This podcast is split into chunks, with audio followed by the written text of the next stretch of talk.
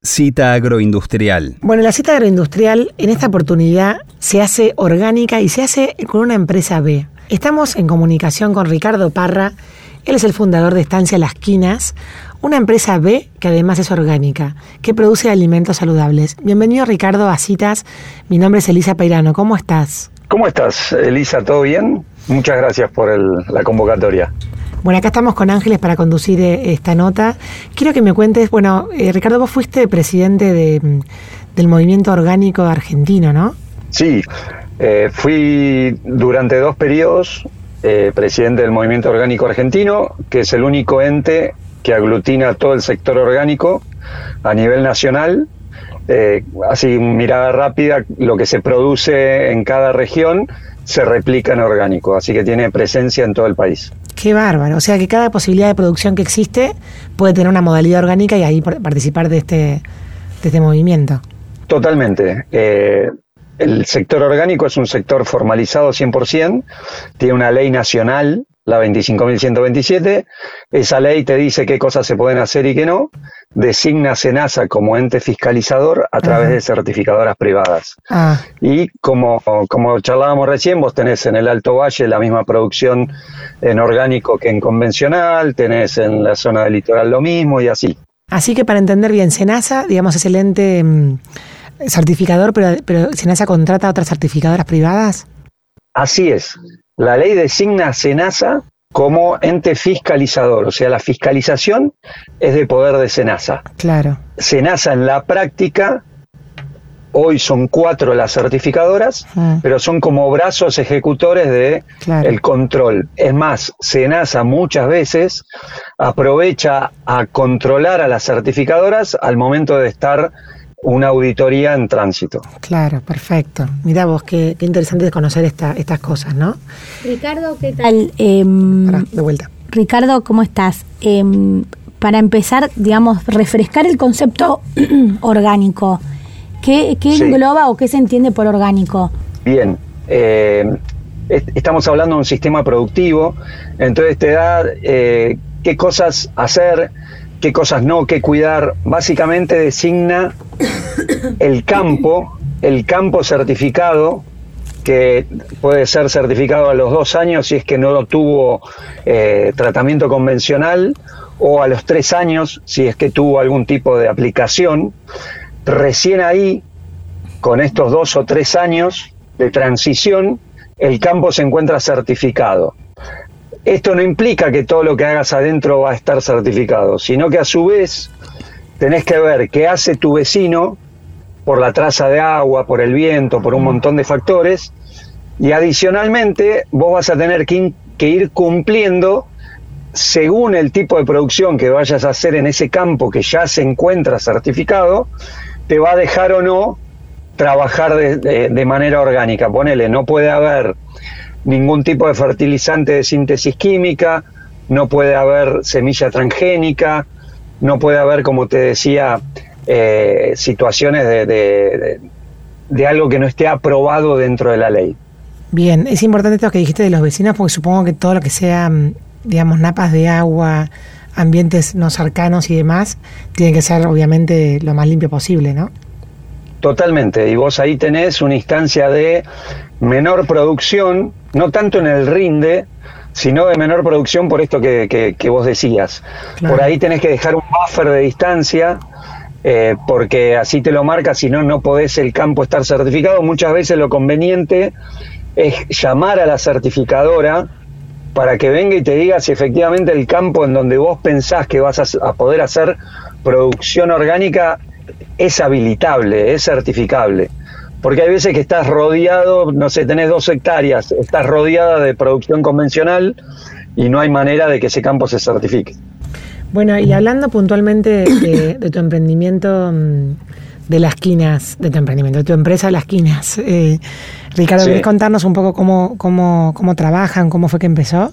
Sí, claro. Eh, lo mío viene del mundo financiero, yo trabajaba en, empresas corporativas, eh, alcancé siendo muy joven eh, un cargo alto CFO en una empresa americana, eh, que es el cargo así financiero más importante, me encontró muy bien desde lo profesional, no maduro desde lo humano y eso hizo que tuviera como, un, como una necesidad de alejarme un tiempo del mundo corporativo y empezar a, conectar con la tierra y, acá en mi pueblo, en general Las Heras.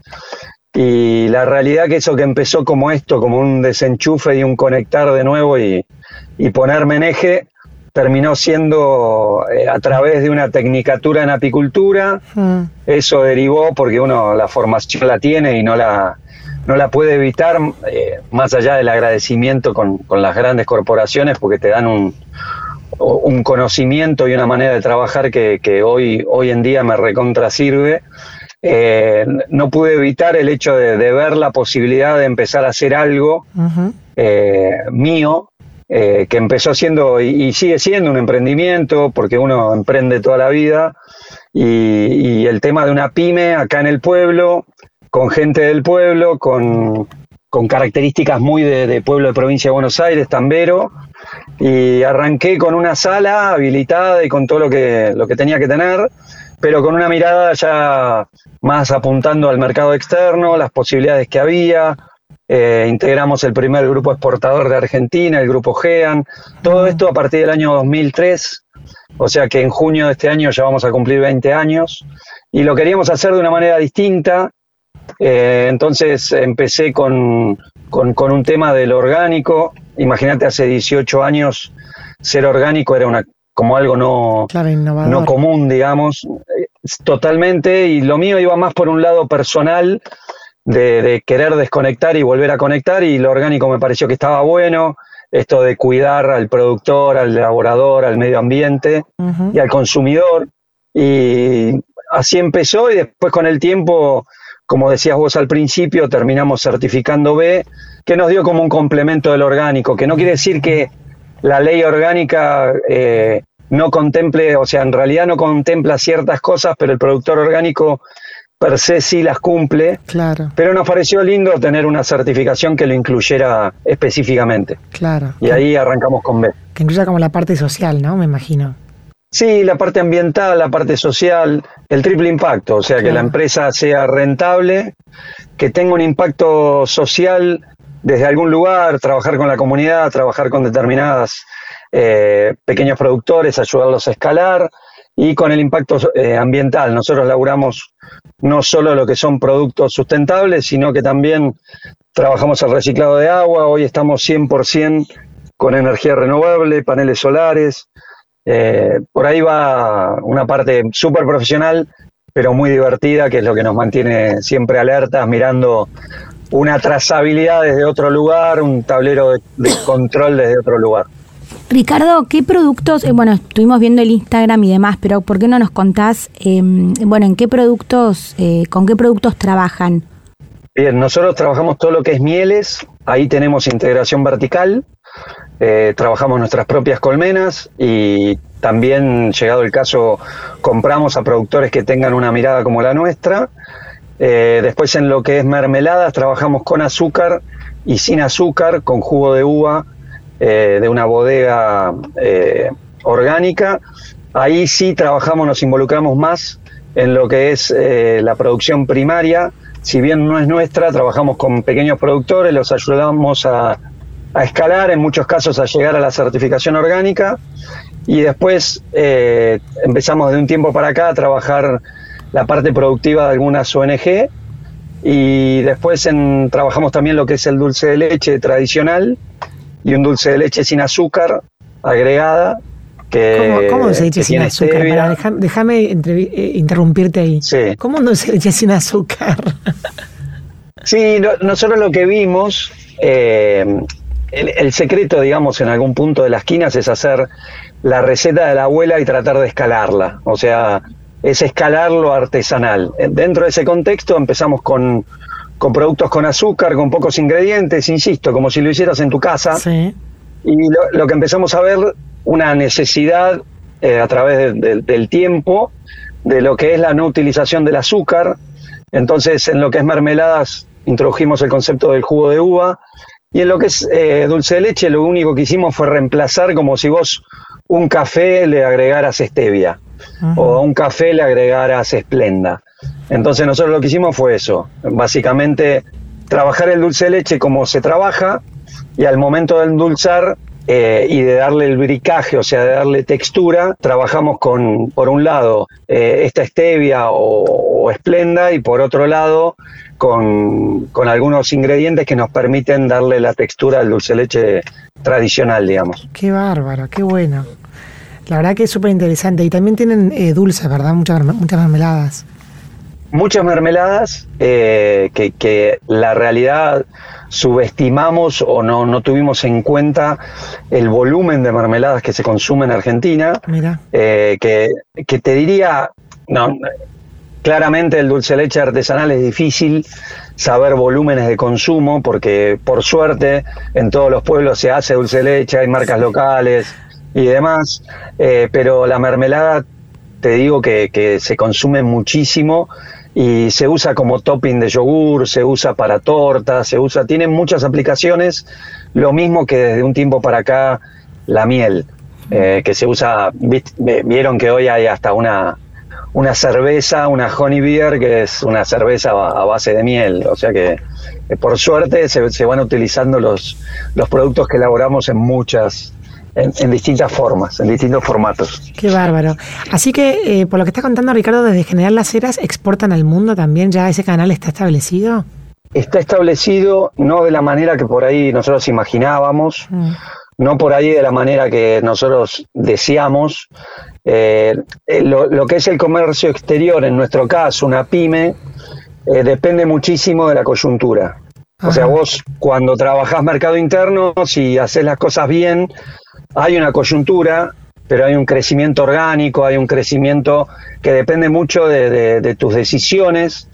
En cambio, cuando vos trabajás mercado externo, por ahí en una época donde la inflación en pesos no acompaña la devaluación en dólares, eso se traduce en un precio en dólares mayor y eso te empieza a dejar fuera de mercados que conquistaste, que conseguiste, eh, y, lo cíclico en nuestro caso, en estos 20 años, fue siempre trabajar bien en épocas en donde el dólar está un, eh, atractivo para exportar, con no tanta inflación, y después empieza a bajar el volumen en épocas en donde hay mucha inflación en pesos y la devaluación no la acompaña mm. del dólar oficial, ¿no?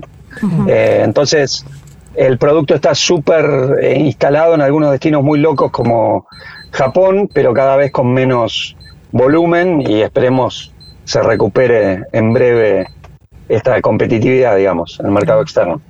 Ricardo, ¿y ustedes, volviendo a la producción, tienen, o sea, toda la producción es propia, tienen en el campo, por ejemplo, no sé, las plantas de frutilla o de, la miel, o compran a otros productores? No, nosotros lo que tenemos integración vertical exclusivamente es en la miel y después lo que es producción de mermelada, nosotros compramos a pequeños productores, acompañándolos en el crecimiento, porque nosotros vamos creciendo y necesitamos o nuevos productores o que estos productores crezcan.